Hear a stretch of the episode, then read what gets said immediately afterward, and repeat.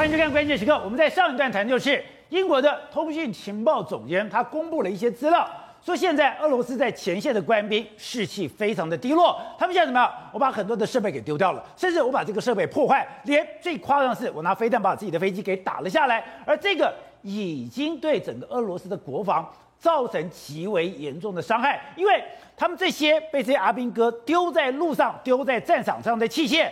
那都是过去俄罗斯的绝对机密。我们跟你讲，你的电战机，你的电战机可以瘫痪这个区域所有的设备。没想到这个电战机竟然被乌克兰给虏获，还不止一台，还有两台。另外就是俄罗斯只要出来以后，它其实它的陆军不差，它陆军非常强。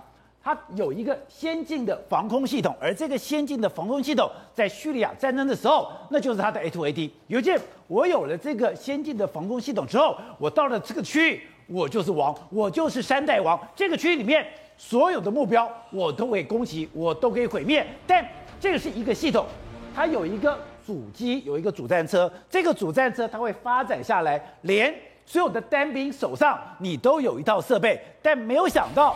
竟然在乌克兰的战场上面，一个一个的被乌克兰的军人所虏获，而虏获了以后，慢慢拼图出来这么一个非常庞大、神秘、机密的系统，竟然就慢慢的被美军所破解了。所以，施总，那这个问题真的太严重了。现在对于普京来讲，哎，他第一个，我前线的士气非常的低；第二个就是，哎，我们知道打仗打情报，现在普丁的情报竟然跟事实。有一个非常大的差距。没错，事实上目前呢，普京都根据国外媒体的报道，是他已经惊觉到说，他可能被军方蒙蔽了相关的这个状况。那现在被蒙蔽，战事的确也对他不利，包括说像在乌克兰的战事里面，好像深入陷入了这个泥淖。所以现在呢，他决定怎么样？可能基辅啦，或者是哈尔科夫这些地方，他不要了。他现在可能要把决战的重心摆在东边的这个乌东这个地方，特别是马利波。所以包括说，这个目前俄罗斯军方已经开始进驻在马利波，甚至连这个乌克兰他们都说，未来可能乌东会是最重要的地方。所以乌东显然是未来乌克兰。呃，还有西方阵营，还有俄罗斯决战的一个重点就在马利波。哎，我现在看到乌克兰总统办公室的顾问，是他讲这句话让我毛骨悚然。是他觉得怎么讲？他说我有讯息在前线某些地方，特别在东部情况很复杂，特别在马利波这个地方，他居然讲你在情感上，你在组织上要有意识的。为这个做好准备。没错，因为俄罗斯目前显然是说不计代价要拿下马利波。那我们就讲嘛，马利波在这边，顿内斯克跟卢甘斯克在这边。那这个这个所谓呃克里米亚在这边，你只要打通这边来说话，俄罗斯可以光荣的撤退，光荣的离开这个乌克兰。但是如果拿不下这整个地方来说话，对普京来说，这是个军事行为的失败的彻底的一个象征。而且现在他现在节节败退，他前线的士气非常的低落，士气低落以后说，有的我就绕跑了，对，有的我就破坏装备。现在最可怕的是。我的装备都没有被破坏，是我的装备好好的，结果我就留在战场，留在战场这些装备竟然是俄罗斯最神秘的武器，那也是美国军方千思万想想要赌货的，居然没想到去像拼图一样。在战场上一个一个拼凑起来。我觉得最近一段时间呢，事实上我们就讲了，俄罗斯遗漏了非常多重要的宝在这个战场上面。你看一开始的时候被他发现到说，这些战车，这些战车看起来话，哎，它不是战车啊，那到底是什么样的一个车？事实上你捡到这个车子的时候，宝杰知道，俄罗这个乌克兰军方还有美国军方是如获至宝。这很重要。这个是什么？这是代号叫九哎哎九 S 九三二 Dash One 的这个车子。这车子是什么？这其实是一种电战车。哦，电战车它其实是什么？它其实在俄罗斯非常。重要的叫做巴尔瑙尔的一个所谓反反巨子作作战的一个平台里面来说，非常重要的这个车子，你看这是叫什么？这是俄罗斯军方一个非常重要的巴尔瑙尔 T 的这个系统。这系统是什么？我跟大家稍微解释一下。刚才掳获到的车就是这这些所谓中间的这些车。哦、这个所谓巴尔瑙尔系统里面来说的话，会有三台最主要的发射雷达的跟雷达串联的这个车子。那这六台车是做什么？这六台车就是非常重要。你看它下面有非常多的各式各样的攻击平台，对，包括说你可以攻击到个人的单兵部队啦，或者说这个一般的坦克部队啦，甚至是自动火自动的火炮部队，甚至你要连接所谓无人机的设全部都可以，那不是就是你的绝对机密，是。你的防空设备最重要的，是。被美国知道，是。而且这套设备它在叙利亚的时候，对。曾经发挥了很高的效能。没错，现在乌克兰军方拿到什么？你看这整个图里面来说，包括这样，他们有这个萨姆八的这个这个所谓黄蜂飞弹在这个地方，那包括说这个 S 萨姆八的黄蜂飞弹，他们缴获越来越多的这个相关的这个这个图。另外一个还有包括通古式的这个自走炮在这个地方，包括说你看这个所谓的九 K 三十五的这个飞飞弹在这个地方，甚至是整这个我们看串联单兵醒的都完全被他拿到，甚至还有单兵呃防防空武器的这个单兵，像所以我们就讲，这好像类似拼图一样，他们就把它拼起来，整个这个状况，整个状况把它拼起来之后，就知道说哦，原来你们在叙利亚就用这样子整个拼图。我们刚才讲到嘛，这个巴尔瑙尔 T 的这个系统里面，它还可以跟什么？它还跟萨姆三百、萨姆四百完成。所以你看，它可以，我刚才讲到嘛，它有你看它有黄蜂飞弹这种短程的飞弹，萨姆三百、萨姆四百是长程的这个防空飞弹。另外还有包括说这样通古式的这个自走炮，那包括说还有这个地对空的这个飞弹系统，还有单兵的这个作战系统。所以它其实简单的来说啦，它就是一个很简单的这个地面的防范的一个载台。我只要来到这个地方，这个巴尔瑙尔的系统一来之后，我可以完全全方位的防空，不论是你是你的飞弹、你的飞机，甚至你的地面这个直升机来地面部队，我都可以完全来跟你进行一个作战的这个状况。所以太尴尬了，你这么好的先进防空系统，我的载台、我的前进指挥车、前进指挥车，我可以发展发挥这个黄蜂飞弹、通古式自走炮，甚至我连单边的防空火箭都有。对，结果你每一每一个段落，对，每一张图是。每一个武器，对。都被乌克兰拿走了。甚至你看，这是什么？这是单兵的这个手持的防空的这个指挥仪就被拿走了。所以你知道，现在整个俄这个俄呃这乌克兰军方还有美国军方就靠着这些哦。慢慢拼凑出哦，原来你们这个系统到底是怎么运作？特别是最重要的这个载台，我已经把你拿走了。所以呢，那你知道这厉害到什么程度？为什么它可以发挥这么大的功能？它的雷达接收下来之后，发送给这六个载台，六个载台他们可以指挥不同的这个武器。对，指挥不同的武器之后，我按照当时，我譬如说我知道说，哎、欸，可能有一台这个飞机来了，哎、欸，或者我飞弹来了，我就发射萨姆三百，发射萨姆四百，我们可能可以交叉火网的，依照不同的来敌军来袭的时候，我可以做不一样的状况。对，所以人家就是说，他们只要有。这一套系统来说的话，就可以完成 A to A D 反拒止、反介入。所以为什么后来他们在叙利亚战争是战争里面会好像打得非常顺利？主要就是有这一套巴尔瑙尔的系统过去，就没想到这一套系统呢，现在我们就讲嘛，现在越来越多落到乌克兰的手，他一大堆都落到完全落在乌克兰的手里。我说乌克兰就知道，所以俄罗斯没有不是没有好武器，对，他不是说我不可以控制战场，是，我不是没有战场管理的能力，是，是搞了半天这些设备。竟然都没有派上用场就丢掉了。对，而且完全目前为止来说，越来越多都落到乌克兰的这个军方手上。好，那我们就讲啊，还有什么？包括现今的这个作战系统，这个 KR KR Shark 这个系统，这是什么？宝杰，这个主要就是一个干，你看它的车子这样，它打开这车子的时候，它是一个大型的这个雷达干扰。它怎么干扰？你看它可以干扰什么？比如说这个预警机的这个预呃预警机，包括说美国的 E E。一三的这个空中预警机，还有间谍卫星都可以，它可以干扰你，因为它是个非常大型的这个雷达，它可以往上，你看延伸上去之后可以干扰你。因为我们之前讲过，只要俄罗斯的部队只要去哪里，这支部队就先进去，进去了以后，我就对我前面之前他进到了阿富汗，他之前进到了哈萨克，都是这样子。是进去了以后，我的。干扰雷达就出来了，对，你的敌军所有的设备，对，就会失联，对，那这个也被捕获，你看这边已经被这个被这个乌克兰军方拿拆开，对，那另外一个还有这个润一润 EM 的这个所谓流。这个炮弹雷达侦测系统，它是什么呢？它事实上是，如果你在这个战场上面的时候，我只要发现到说，哎，你从哪里发射出飞弹的时候，我可以反向抓到你的位置，反向抓到你的位置，我就命令说，譬如说单兵啦，或者是无人机啦，或是飞弹去攻击你。所以它其实在地面上去抓住敌方的炮兵，还有飞弹阵阵地的这个状况。另外一个，我们不是讲到吗？波利斯格雷斯克的这个所谓的电战车，这个电战车来说的话，有攻跟守了，好，有攻的这个，它是做什么呢？它主要就是来干扰敌方的这个相关的这个运的设这个讯号设备。对，我只要出出动这一台的时候，我可以完全干扰。它号称可以干扰的范围是相当相当大。它出来之后，一百多公里的全部的这个所谓侦察，全部都没有干扰。你知道一下，它只要进来。整个东区、整个台北市都被干扰了。那结果没想到，这目前为止来说，也被这个乌克兰军方干这个所谓捕获。另外一个是 R 三三三三三零的这个 BMV 的这个干扰站，它这个干扰站是干扰什么？我们刚才讲这是主动干扰，对不对？它是被动，就是说你来说，我可以这个打开这个讯号之后。被防止你来干扰我，所以它可能是被动的，甚至你看还捕获了这个这个整整个系统的附加车辆，它不是只有这个，它有附加车辆在旁边，就是可能帮你加强讯号的，对，完全都被捕获，所以这些东西完全目前都是落到乌克兰军方还有美军的这个手里面。另外，以前俄罗斯常吹嘘说，哎，他有一个坦克居然有主动防御系统，对，现在。也被乌克兰拿去了。没错，事实上这个叫 T 八十 UM 二的这个飞系统，它这主要是搭载他们的主动防御系统。这主动防御系统，你看这个战车上面它有一个雷达的这个状况，那上面你看这是它的发射器，也就是说，如果它我预设到说有这个敌军来袭的时候，我可以发射的这个碎片，然后去击碎你。这是一个演习。对，刚刚讲我一个破炮，对，一个等于说榴弹炮，对，要攻击这个坦克。对，对没错。一射击的时候，是那个坦克居然完好无缺，那个坦克居然没有受伤。对。你看这个慢动作，你就知道说发射速度类似是这个所谓的刺针飞弹。好了，这样飞弹要打到这个载台的时候，你仔细看了，这载台就发射出什么碎片出来了。碎片出来之后，你看，你看前面它就已经爆炸，在它的这个载台前面爆炸，也就是说后来这个载台是完全完好无缺，这就是所谓的主动防御。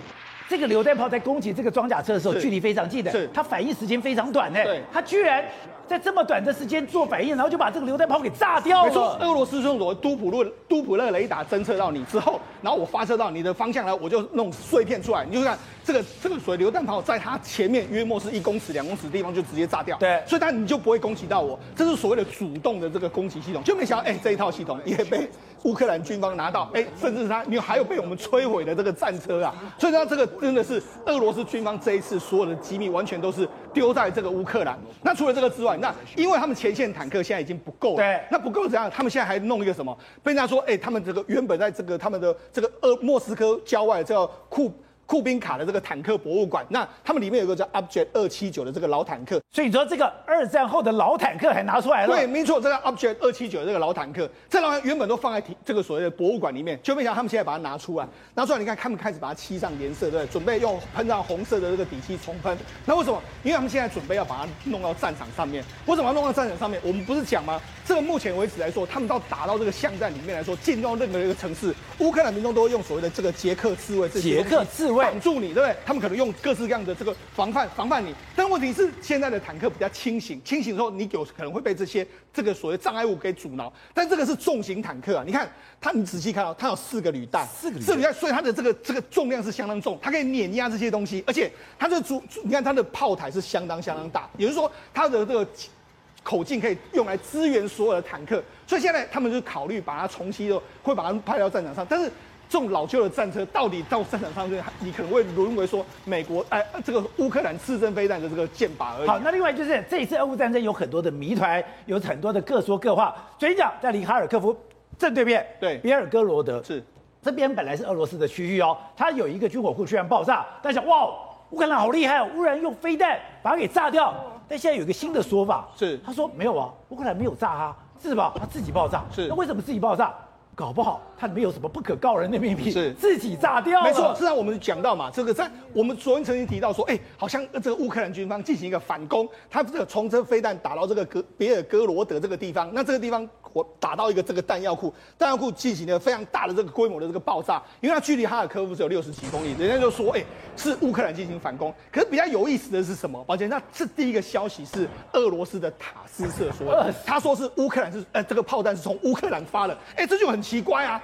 为什么你会你自己会说，哎、欸，这是从乌克兰打过来？那应该是乌克兰讲啊。对啊，应该乌克兰说是我们打，但是没有乌克兰其实从头到尾到目前都还没有说这是我们打的，但是反而是俄罗斯说是你打，这是让人觉得说，哎、欸，这好像有点此地无银三百两。为什么这样？就有人说其实是什么？其实他们自己这个自己攻击自己，就可能有人呢，就是去自己攻击了，因为而且人家就说。俄俄罗斯的军方啊，管理相当的差，所以搞不好是内部管理不上不当的时候，导致这个炸弹出现一个爆炸状况。那爆炸状况，他们就会把这个做罪过推给这个乌克兰。所以呢，从这些你就看得出来，俄罗斯的军方不论在前线或在后后或者在这个后勤上面，真的都有非常大的漏洞。各位，我们这里讲的是，在这次俄乌战争里面，哎，俄罗斯有很多不传之秘，还有很多神秘的武器，竟然一个一个的掉在了乌克兰的战场上。这个巴尔瑙尔这套系统，它在 A two 等于说反芥子上面。它效能很好吗？它曾经在叙利亚战场上发挥很大的功能吗？我现在透过我的主机，然后呢，我开始判断，判断以后找到目标，找到目标以后，我就通知前方部队，通知前方部队以后，哎，我可以发射防黄蜂飞弹、通古斯的自走高炮，甚至九 K 三五的这个箭这个炮弹，甚至个人防空飞弹，就没有想到这所有的装备。都被乌克兰拿去了。我们要想看，其实俄罗斯哦，它也不是省油灯哦。我们看这个这张系统是完整的哈，这个野战防空系统的概要。那野战防空系统是不是概念？是大概哈，通过一个指挥车哈，指挥车它下面哈配备很多雷达车，然后雷达车后面呢再配备不管是防空排啊、防空连哈，不管是呃防空炮或防空飞弹，甚至有个人的呃监视式防空飞弹，都构成一个整体。那为什么要构成一个整体？就代表说其实。这个哈，这一个纵队哈，它在战时的时候，哎，可以搭配哦，这个装甲纵队前出。前出是什么意思呢？我们讲白一点，就是在前方人撑起一把防空伞。哦，换句话说呢，你不管哈是乌克兰的飞机哦，甚至说联呃联军的战机，你要进进进来的话，其实你要先突破这个金钟罩。我们讲白一点就是这样子。所以你就看到了乌克兰不俄罗斯的坦克从空中蹦蹦蹦一个一个被炸掉，一个一个被炸掉，其实没有那么容易，因为照理讲。我的坦克部队在前面前进的时候，我是有一个保护伞的，但问题是这个保护伞竟然被破解了。对，而且这个被破解还更离奇了，就是通常哈，就是。战车部队会前推哈，但是这个防空防空伞或是呃野战防空，它会在呃阵地的后面，因为它交战距离很长。那没想到说你怎么会在又在树林旁边又被发现到？然后说真的，这非常非常不可思议。所以不可思议说，因为哈呃不管是整个野战防空，还是说哈这个跟呃野战防空营跟啊这个战甲纵队如何协同联系，甚至哈他们还有跟比如说他们呃俄罗斯的自己的呃 GPS 卫星叫 GLONASS 的对卫星相关的通联，其实。都掌握在这相关的那少量的指挥车上面啊，所以其实你怎么会把这种东西丢掉了？就跟之前我们看到说，你怎么会把那种电站干扰车丢到一样道理？就是对啊，我是觉得不可思议啊。对你们研究军武的这种俄罗斯的电子干扰车，是你们梦寐以求想要了解的。对我们，我们之前讲过，就像我们部队一样，我们的我们台湾部队叫资通电军，他是不让你看的。哎，其实我们看到说，哎，居然看到说，哎，居然。乌克兰的，比如说官呃军民哦，居然可以随便的哈去掳获，或者说呃拿货哈这种电战车，或是这种营级的呃野战防空系统，这这个对不管是对乌克兰讲，还是说西方，尤其是美国来讲，这个点是无价的天宝哈，因为哈，因为他们可以掳获军出去的，哎，他们也有直通电军会慢慢的分析破解拆解，然后就破解说这个的电战车或是指挥车原来是这样做，那后面呢，如果说以后。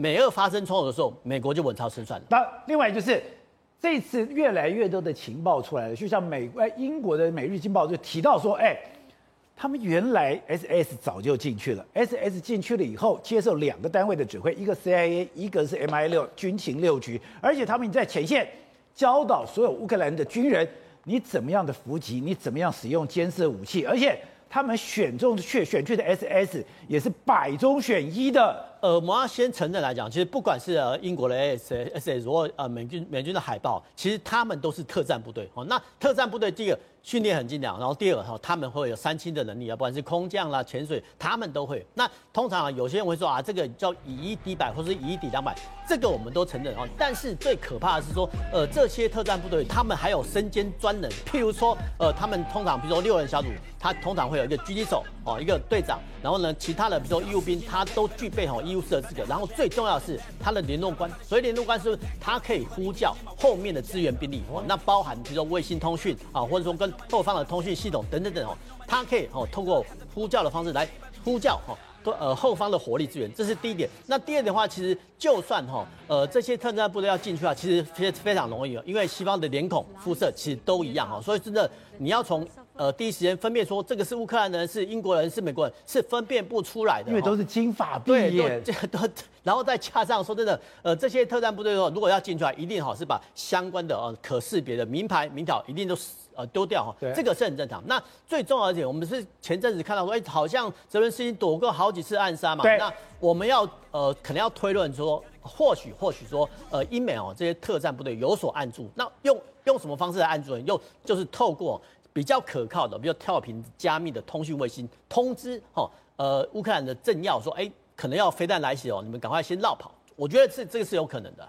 好，正好，另外就是大家讲普丁，你被隔离了，你现在的所有的情报都跟现实有很大的差距。他到现在才发现，哎、军方骗他，军方没有把战场的实况告诉他。那我心想说，啊，普丁有那么好骗吗？普丁有那么笨吗？就我我现在想，我相信了，搞了半天。普丁没有手机，搞了半天，普丁不上网，搞了半天，普丁看的所有的资料都是他的幕僚已经整理过的。国安日报，普丁现在电脑还是 Windows XP，就问你害不害怕？因为现在有拍到啊，你看普丁那个电脑上面，它使使用界面还是 Windows XP 的使用界面嘛。当然，Windows XP 是非常好用的这个这个这个系统，可是它已经早早就停止更新了嘛，所以显然显然哦，停止更新，对，已经停止更新了，所以显然普丁对于这个资讯是有落差的。事实上，在过去普丁专访，普丁自己就说，第一个他没有电，呃，他没有手机，他说他从来不使用智慧型手机。第二个他没有社群账号。第三个呢，他这个电脑呢都是呃，比如说要视讯的时候呢，秘书帮他设定好，他才看电脑。至于呢，大家都会问，那我的消息来源怎么办？很简单，他的这个秘书哦，会帮他准备一个红色的夹子，会准备好普丁要看的东西，然后准备好普丁要看的东西，他就看红色夹子里面写什么，他就看什么东西。所以他的情报来源都来自这个红色卷宗。对，而且普京自己说，其实他有一点科技恐科技恐惧症啊。比如说克里姆林宫的发言人就说了，所以等下你上面没有什么电脑产品，你也不上网，你也不看手机。你全部哎，这么老派，我还看纸本，对，其实是整理过的纸本。其实坦白说，台湾蛮多大官也是这样搞的。可是问题是，大官至少家那个办公室摆电啊，摆摆电视，啊摆电视，他转一转，他还还可以看到一些电视。可普丁我也没看到有电视，就算有，也都是莫斯科的电视嘛。然后呢，普京的克里姆林宫发言人自己说了，自己说不是我们在猜。他说，普京至今没有使用使用智慧型手机，因为使用智慧型手机等于心甘情愿的自我揭露。这也是站在普京立场，我如果用智慧型手机啊，比如我们 Apple 啊什么的，我有可能，我就要用中国小米，我也有可能被中国监听的。所以普京到现在都还他保密到跟所有都隔绝起来。对，所以普丁到现在都还是，比如说他要打讲，他要找谁，他就跟他的秘书讲，他秘书就拨电话给那个人，然后普丁就接进来。所以这个就是普丁真实的状况。所以现在英美情报机构说，普丁被蒙在鼓里。他还讲过，我家电话响起的时候，我从来不接。欸、对，而且呢，普京家里的电话如果响的话，哎、欸，他也从来不去接听。他他觉得这是很不安全的事情。啊所以对于普京来说，他确实哦是有资讯的焦虑症的。那没有办法，普京要知道事情呢，就像我们刚刚谈的嘛，所有的人会把情报、情资他需要知道的，他的幕僚当然会汇整成一个表单。那普京就看那个表单，那要骗普京其实并不难呢，宝杰哥。甚至呢，普丁有有人会问，可是俄罗斯这么多民怨，怎么会没有人看到啊？普丁应该知道吧？普丁会看民调，对不对？哎，民调也可以作假。现在呢民调作假，民调作假。哎，俄罗斯哦。他们做出来的民调，在战争之后，他的支持度上升到百分之八十三。哎，他得正常来说，我们照理说，我不要说下降，了不起持平，我就觉得很了不起。可你看这支持度竟然往上爬，然后反那个不支持度往下掉。那我普丁如果看这份民调的话，请问我会怎么怎么做决策？我觉得我做对了。我当然觉得我做对嘛，这是事实状况嘛。所以对于普丁来说，他确实哦是有可能，就如同英国英国情报机构政府通讯总部的。情报头子特别说，普丁的顾问正在报告他假的事情嘛？这个就是普丁现在面临到的窘境。可会有个状况，英国人，为应该说国外情报单位怎么知道普丁其实被蒙在鼓里？因为最近有二十六个国家打了四十通电话，二十六个国家的领导人打了四十通电话给普京，对不对？他会跟普京讲真实的状况啊。普丁可能会黑人问号，会就是哎，怎怎么了？发生什么事情了？可是问题是因为他们情报单位非常详细举例，他说一。普丁不知道我派过去的士兵是征召来的。二，普丁不知道我在整个乌克兰损失了多少士兵。三，甚至普丁不知道西方对于俄罗斯的制裁，对于俄罗斯经济实际的冲击有多大。那这些东西本来就是西方国家领袖会跟普丁谈的嘛，所以普丁完全不知道。所以现在我们看到俄罗斯真实的状况是什么？哎，确实他瞄准乌东跟南方地地方嘛，对不对？可是呢，北方俄罗斯已经开始溃败喽。基辅跟哈尔科夫这两个地方已经溃败。基辅我们之前谈了很多次，可是哈尔科夫确实现在是切尔戈罗德，就是乌俄俄罗斯南方最靠近哈尔科夫那个城市。俄罗斯自己在切尔戈罗德的地方被乌克兰军队轰炸，表示乌克兰军队正往北打。好，所以等一下，这样就会讲，现在普丁跟他的军方头目彼此不信任，彼此充满猜忌。大家想，还真的假的？没有想到是英国的情报通讯的总监直接讲，他们现在完全不信任他，完他自己发现他被蒙蔽，而且他是跟军方的高层有非常紧张的关系，更不用讲前线的士气低落到极点了。所以你就看出来这个独裁制度的缺点了啊！他长期统治以后高达二十二年的时间，然后呢，他的本身的体力跟智力跟知识的取得等等等等，都受到很多局限。因为他的权力太大太大，对，知道吧？但那么大的权力之下会变什么东西？就出现很多太监跟宫女嘛。这个古代皇帝不都这样子吗？对，就开始被骗嘛。被骗以后，他开始会幻想嘛。所以普，而且还有一个普京的背景，可能跟任何领导人不太一样。KGB 出来的，他是 KGB 出来的嘛？KGB 这个人有什么特性呢？说谎，不信任别人。对呀、啊，他不信任任何人嘛。他一天到晚他也说谎嘛。那这个说谎跟不信任别人两件事情加在一起，会自己搞半天，最后自己会把这个真实跟事实，这个真相跟事实，对，跟幻象会搞混掉，你知道吧？他会产生很多偏执的这种性格上的东西。呃，权力那么大。如果有这种偏执的情况出来的话，就就犯下这种重大错误。哎，这个是二十一世纪最大的错误，他干得出来。他干到今天的这个样子情况之下，他要怎么收拾善后？对，他未来俄罗斯就这个国家就垮掉了。他上个月还权倾天下，这个月哎，他开始有点土崩瓦解。土崩瓦解就过街老鼠啊！你看连那个连讲话讲不清楚，那个头发乱七八糟的波瑞斯江省都出来欺负他。对不对？人谁都敢欺负他了嘛？所以看到这个情况，他整个情势已经垮掉，而且就要投靠中国北京当局嘛。哦、这个他哪有说今夕何夕？怎么会这种事情发生在身上？但已经发生了。而发生之后，他的错误就不断的再犯错。你看到没有？所以这个倒霉鬼啊，会一直犯错。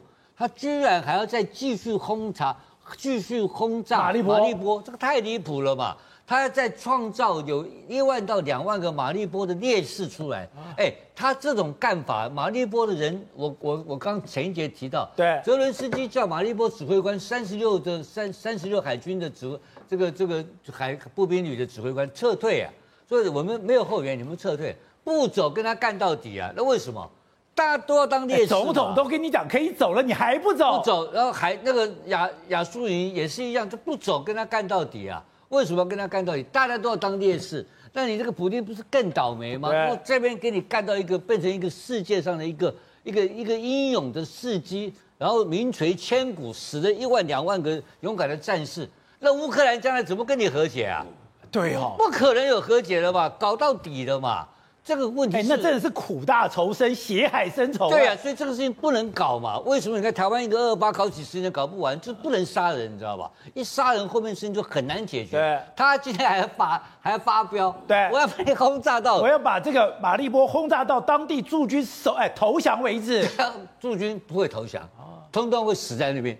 你看你怎么办？对，就马利波就变成一个英雄纪念碑嘛。不是，而且 Johnson 说我要去救他们了。对呀，那这个现在搞成。变成西部故事 啊，变成这个变成这个西部快枪侠的故事出来了，对不对？这个被被邪恶跟这个正义之争出来了。对，这什么名堂搞得乱七八糟，所以他已经垮掉了。那这种的气氛情况之下，请问你，你是俄罗斯的军队，你每天看那么资讯，你怎么打仗？这个这个心这个信心整个就崩溃掉了嘛？你你你刚刚你提到了很多虏获的设备啦、装备啊等等等等，都不可思议的事情发生了。所以，我确实，他对军方的掌控能力应该是在衰退，因为军方在这个时候的态度并不是很配合他。哦，因为配合他的话，不是这样打法嘛，打法也不是一样，也也也会不一样嘛。对。所以，所以，而且我前一段时间还有看到英国金融时报写说，四月一号哦，他就会有新的新兵充援兵啊，有补充新兵要来上这个战场哦，还有还在征兵呢，他还在征年轻人去当兵来跟他拼这个东西啊。那现在谁要帮他拼了？大家都在逃兵，那全部都在逃啊，谁敢来啊？对不对？我认为这个情况最后的结果是他自己会死在他俄，会被他自己的俄罗斯的集团，整个的俄罗斯的利益团体或国家，杜马这些团队会把它废掉。好，所以惠子，我们现在这一张照片，这个可以代表什么？现在代表俄罗斯军人他的士气、他的感受。大家看，这是在伊尔平。唯一生还的，现在他把他把伊尔平抢回来了。对，伊尔平抢回来，我们刚刚讲，你在马利坡也被狂轰滥炸，你也受到很大的伤害。可是马利坡的人誓死为了誓死不退，我要打到最后。可是这个你看到没有？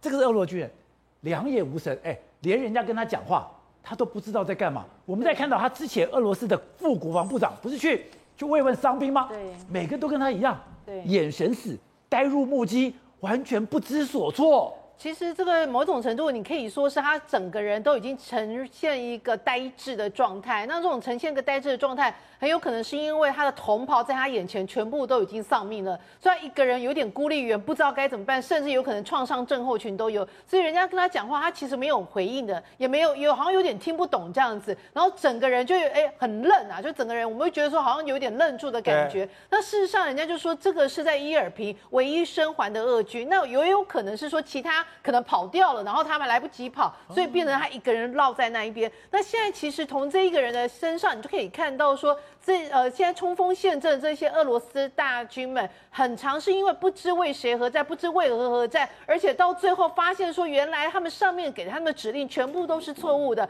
包括你现在看到这个画面，他这一车里面大概有快十个呃呃那个俄罗斯的大兵，你知道吗？他们全部的平均年龄大概就十八岁、十九岁、二十岁这样而已，所以他们就自己在讲。他说：“事实上，我们根本不知道我们为什么来到这里，我们甚至莫名其妙被运来这边，我们根本不知道我们来执行什么样的任务，没有人秀给我们任何文件，我们根本不知道我们来这边干嘛。然后莫名其妙，我们就已经离开了俄罗斯的某一种程度上，他们觉得他们自己被绑架，好像绑来这边，然后就叫你去，他们根本不知道他们自己在干嘛。因为之前不是讲吗？他们本来在白俄罗斯这边演习，本来在克里米亚这边演习，本来说演习就算，他说，对，我们都不知道我们要去前线打仗，我们以为说我们演习完以后我们就回家了，结果我们的。”长官也没告诉我们去哪里，我们一觉醒来，或者我们到了地方，我们才知道。我们到了乌克兰了，而且他就说没有任何的文件告诉我们要干嘛，然后他就说我们到底在这边要干什么？我们只是一般人呢，他还特别强调我们只是一般人，我们根本没有受过什么样的军事训练，有的可能不是四个月的那一种所谓义务役吗？根本还没有结呃就是完成训练，他们就被送来了，所以他们就会觉得很莫名其妙，说为什么我们人会在这里？然后每一个人，你看那个年轻人的表情，其实就有点呆住，就说哎，我到底人为什么会在这边？然后呢，他们就发现说这个也很可怜，其实你看你很同情俄罗斯。大军，他们就是乌克兰人，就发现说这个瓦砾堆里面竟然有卧藏着很多的那个俄罗斯的兵人，然后就有这么多人。对，里面我刚才我看完了，大概有七八个，就说你赶快出，类似就是说你赶快出来，然后赶快投降。然后这些人就一个一个出来，然后身上也看起来也没有任何的武装的一个武器，然后就这样一个一个出来，然后每个人就叫他们趴在地上，他们全部都趴在地上，就完全不抵抗。趴在地上是俄罗斯的军人。对，就是叫他们就是就是你看他们那种红色背上，就是不抵抗这样子。所以某一种程度来讲，你会觉得这些俄罗军俄罗斯的军人也很可怜，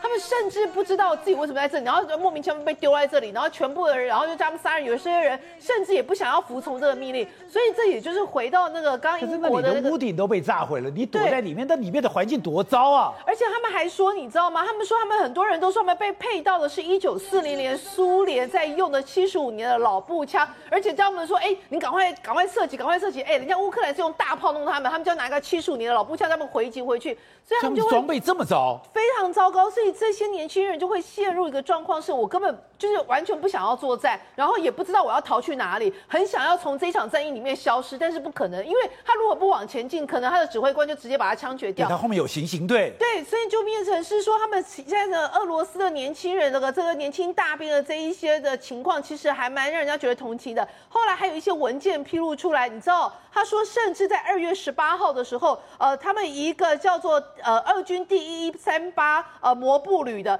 就有四名的军官直接就说，哦，我宁愿以违背军法的情况，我就完全不从军。